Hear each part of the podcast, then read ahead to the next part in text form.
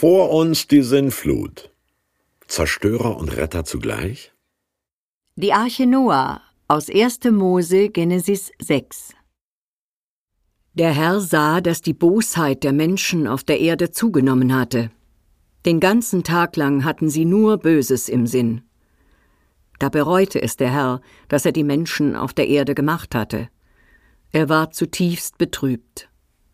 Der Herr sprach Ich will die Menschen, die ich erschaffen habe, wieder von der Erde auslöschen. Denn ich bereue, dass ich sie gemacht habe. Noah aber fand Gnade beim Herrn. Noah war ein gerechter Mann und tadellos, im Gegensatz zu seinen Zeitgenossen. Er führte ein Leben in enger Beziehung zu Gott.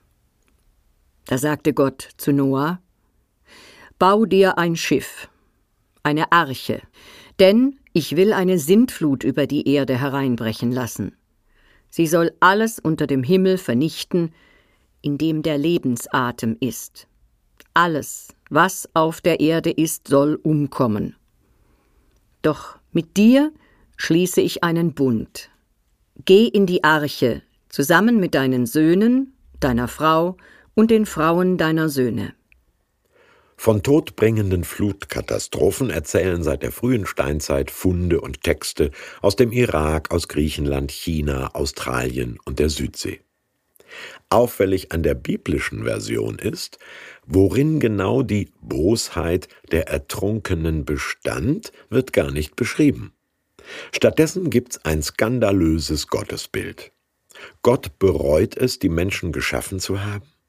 Er beschließt die Totalvernichtung der Welt, sorgt sich dann aber detailliert um das Überleben von Mensch und Tier? Solche sehr vermenschlichten Gottesvorstellungen sind typisch für die Bibel, aber befremdlich für uns heute. Wer ist eigentlich der Held dieser Geschichte? Noah sagt drei Kapitel lang kein Wort. Umso redseliger unsere Umgangssprache. Er bohrt dicke Bretter für eine Arche Noah, bevor alles den Bach runtergeht. Er macht aber gegenüber den Nachbarn die Schotten dicht und lässt sie im Regen stehen, wenn ihnen das Wasser bis zum Hals steht. Ein mitleidsvoller Seenotretter ist Noah nicht. Trotzdem sind im jüdisch-christlich-westlichen Sprachgebrauch alle Zufluchtsorte, Rettungsinseln, Artenschutzgebiete und Reservate irgendwie eine Arche geworden. Der Film Schindlers Liste, die Geschichte eines deutschen Unternehmers, der Juden vor den Nazimördern rettete, hieß im Original Schindlers Ark.